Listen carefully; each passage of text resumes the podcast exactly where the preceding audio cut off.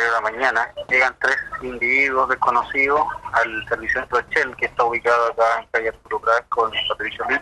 los cuales amenazan aparentemente con un arma de fuego al encargado de la sala de venta, el cual esta persona se traslada al banco para hacer un depósito de la recaudación del fin de semana. A raíz de este hecho he amenazado a esta persona, como le dije, un arma de fuego y le sustraen un bolso, el cual mantenía alrededor de 9 millones de pesos en su interior. Así que este hecho tomó contacto la Fiscalía de turno, el cual instruyó el fiscal y el personal de la CIP, de la Cuarta Comisión, de realizar las indagaciones respecto al hecho, al, ilícito, para tratar de ubicar a, a, los, a los autores del hecho. Se están manejando algunas informaciones internas, eh, de la misma manera también se, se están haciendo algunas, verificando las cámaras del lugar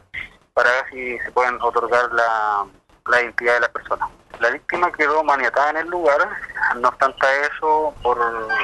no mantenía lesiones visibles, eh, no obstante eso, igual se, se llevó al centro médico para su contratación de lesiones.